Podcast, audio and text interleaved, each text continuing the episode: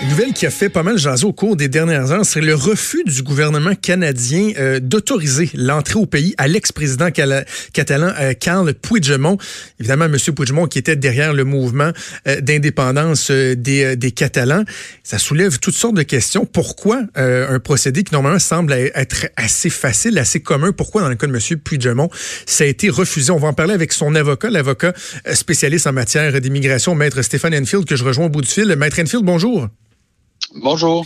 Euh, tout d'abord, pouvez-vous nous parler de ce qu'est une autorisation de voyage électronique, le fameux AVE que M. Puigdemont euh, tentait d'obtenir? C'est quoi ça dans les faits?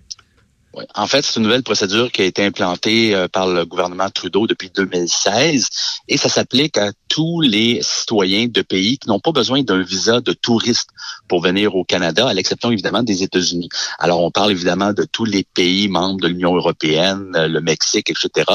Donc, euh, ces gens, avant 2016, évidemment, n'avaient pas besoin de visa de touriste, n'avaient pas besoin d'AVE, donc d'autorisation de voyage électronique, pouvaient prendre un billet d'avion et euh, se rendre au Canada. Depuis 2016, on doit préalablement à son embarquement obtenir une AVE. Euh, c'est un document, en fait, c'est une demande qu'on remplit en ligne sur le site Internet d'Immigration Canada. On paye les frais applicables qui sont de 7 dollars. Et dans les heures suivant le dépôt de notre demande, on reçoit une décision. Dans certains cas, ça peut prendre jusqu'à 72 heures. Euh, dans le cas de M. Puigdemont, ça a pris plus de cinq mois avant d'obtenir cette fameuse décision et on la connaît maintenant. C'est euh, une décision négative qui a été rendue hier par l'agent d'immigration au bureau euh, d'Immigration Canada à Paris. OK. Lorsqu'on obtient un AVS, c'est valide pour combien de temps, ça, normalement? Est-ce qu'il y a un maximum? Ben, en fait, c'est valide pendant toute la durée euh, de validité de votre passeport. Alors, si votre passeport est valide, par exemple, pour deux ans, ben, l'AVE sera valide pour deux ans. Si votre passeport est valide cinq ans, il sera valide pour cinq ans. OK. Quels sont les motifs qu'on peut invoquer, que les autorités peuvent invoquer pour refuser une demande d'AVE? Ben, en fait, si on a des antécédents judiciaires, donc si on est interdit de territoire pour criminalité, euh, si on est interdit de territoire pour des raisons sanitaires, euh, c'est-à-dire qu'on euh, souffre d'une maladie grave pour laquelle on pourrait devenir un fardeau excessif pour la société canadienne ou mettre en péril la, sécurité des Canadiens, pour des raisons familiales, c'est-à-dire que si on a un membre de la famille qui est interdit de territoire, puis si notre demande est annexée, si vous voulez, connexe à cette demande-là, demande de la famille, ben, notre demande pourrait également être refusée. Dans le cas de M. Puigdemont, c'est un peu euh, particulier parce que l'agent, évidemment, euh, arrive à la conclusion qu'il a des motifs raisonnables de croire que M. Puigdemont pourrait être interdit de territoire au Canada compte tenu des accusations criminelles qui pèsent contre lui en Espagne, accusations qui ont été déposées euh, suite euh, au, euh, au, référendum de, 2000, de 2017. Alors, il ne conclut pas qu'il est interdit de territoire, mais il dit j'ai des motifs de croire, de penser que vous pourriez l'être.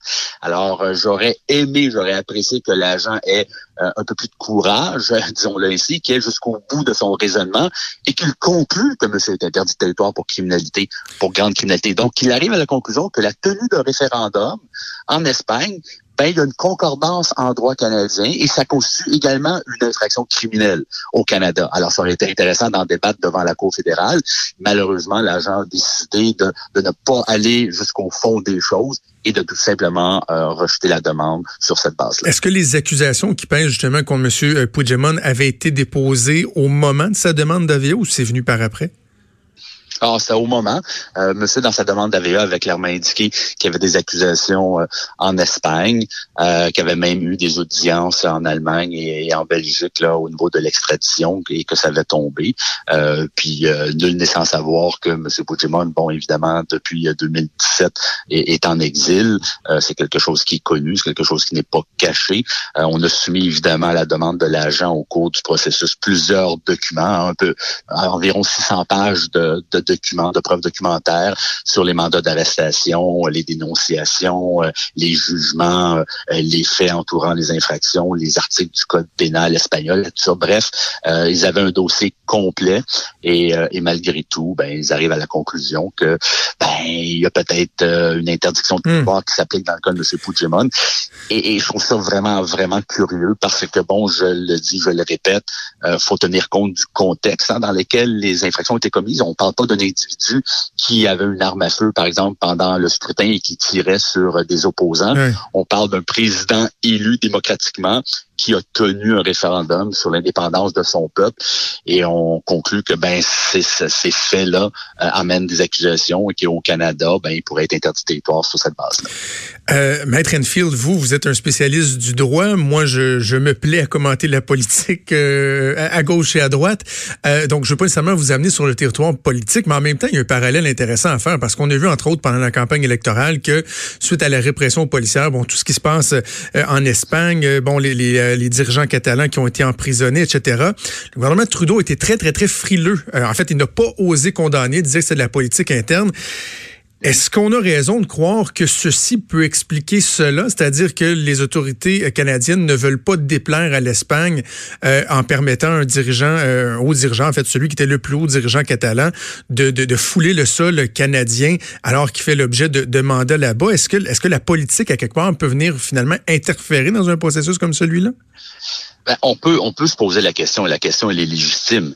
Euh, je le rappelle, euh, je le répète, euh, une demande d'AVE est traitée habituellement dans les 72 heures du, dépôt. Dans le cas de M. Puigdemont, on a attendu que la campagne électorale passe et étonnamment, coïncidence ou non, on reçoit le refus une semaine après la tenue du, euh, des élections euh, fédérales. Euh, alors, on peut se poser la question. C'est sûr que si on regarde froidement le dossier de M. Puigdemont, c'est une patate chaude pour le gouvernement fédéral. Hmm. S'il donne son aval à M. Puigdemont de franchir la frontière canadienne, ben, il est possible que Madrid soit pas content de cette de cette décision-là. D'un autre, d'un autre côté, si on arrive à la conclusion que monsieur est interdit de territoire pour grande criminalité et qu'il y a une concordance en droit canadien avec euh, les faits et les infractions qu'on reproche à monsieur en Espagne, ben d'un autre côté, ah, c'est problématique aussi parce qu'on se rappelle qu'on a quand même tenu deux référendums au Québec et personne n'a été arrêté ni con, ni accusé d'infraction criminelle pour pour ce motif-là. Alors c'est sûr que c'est une situation particulière. Bon, maintenant ils ont ils, ont rendu la décision qu'ils ont rendue. On a 60 jours pour décider de contester devant la Cour fédérale. Euh, mon client m'a indiqué hier qu'il souhaitait ardemment que l'on conteste cette décision, effectivement. Est-ce que euh, et je veux pas présumer des motifs de M. Puigdemont, mais est-ce que des autorités pourraient invoquer de façon euh, officielle ou non officielle, selon les critères euh, ou pas, euh, la crainte qu'une personne profite d'un AVE pour demander asile politique? Parce que c'est quelque chose qui se pourrait. J'imagine quelqu'un qui a un AVE qui, qui, met le pied dans un autre pays, qui en profite pour demander asile parce qu'il ne peut pas retourner dans, dans son pays d'origine. Est-ce que ça pourrait faire partie des craintes évoquées? Ça, ben, en fait, euh, le gouvernement aurait pu invoquer cette crainte-là, c'est-à-dire que M. Puigdemont n'est pas un véritable visiteur et qu'à la fin de son droit de séjour, il ne retournerait pas euh, euh, en fait, il ne quitterait pas le Canada. Mm-hmm. euh, bon, ça serait un peu étonnant. On connaît le bon euh, M. Puigdemont, euh, ses intentions étaient très claires. Il devait rencontrer des parlementaires québécois. Et, et je tiens à dire que une demande d'asile doit être faite à l'encontre de son pays de citoyenneté. c'est sûr que pour une personne qui, sont fait abstraction du cas de M. Puigdemont, une personne qui n'a pas besoin d'un visa de touriste et uniquement une d'une AVE, ben c'est des pays pour lesquels le Canada juge qu'il n'y a pas nécessairement de, de problématiques particulières qui pourraient emmener une personne à faire une demande d'asile au Canada. Ceci étant dit, euh, rien n'empêche M. Puigdemont, par exemple, de fouler le sol euh, américain, donc de prendre un billet d'avion, par exemple, et d'atterrir à New York, euh, louer une voiture ou prendre un taxi et se diriger à un poste frontalier canadien terrestre. Euh, L'AVE n'est obligatoire que si on souhaite prendre un avion pour se rendre au Canada et non par bateau et ni par voie terrestre. Vous avez spécifié donc que votre client va faire appel auprès de, de, la Cour fédérale. Vous avez également mentionné qu'il devait venir ici pour rencontrer des parlementaires. C'était à l'invitation de la Société euh, Saint-Jean-Baptiste de Montréal, bon, pour une série d'activités, euh, de rencontres, de conférences et autres. Euh, qu'est-ce qui motive votre client à poursuivre ça? Parce que bon, il y a des gens qui l'invitent, je comprends qu'il veut s'exprimer, veut rencontrer, mais quand même d'aller dans le processus de faire appel auprès de la Cour fédérale, est-ce que c'est une question de principe qui le, qui le guide là-dedans? Absolument, absolument. Écoutez, depuis le début de cette saga euh, euh, et des accusations portées contre lui en Espagne, il martèle que ce sont euh, des accusations politiques. Et force est d'admettre que si on regarde froidement la situation, on ne peut que lui donner raison. Euh, aujourd'hui, le Canada lui interdit l'accès sur la même base pour laquelle l'Espagne euh, l'accuse. Alors, c'est sûr que c'est une question de principe, c'est une question de droit, c'est une question de démocratie, c'est une question de justice. Euh, il va contester. Et si on a gain de cause et si éventuellement il obtient la VA, libre à lui par la suite de l'utiliser ou non pour se rendre au Québec.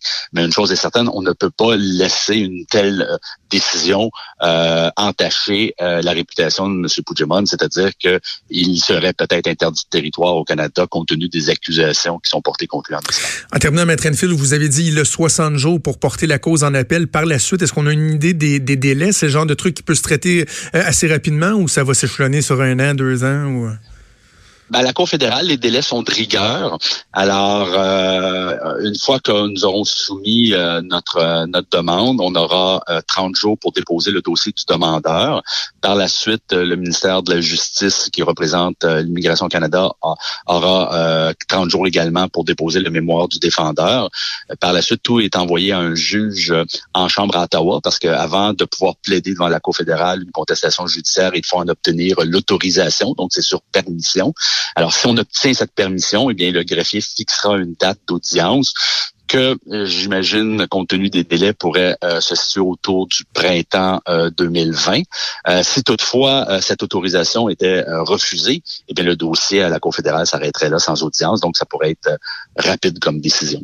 On va suivre le dossier de près, Maître Enfield. On comprend qu'il y a une sensibilité hein, au Québec par rapport à, ces questions-là, aussi au, respect de la, démocratie et du droit des peuples de, de, de, de décider de, leur sort. Maître Stéphane Enfield, avocat de Carl Puigdemont et avocat spécialiste en immigration.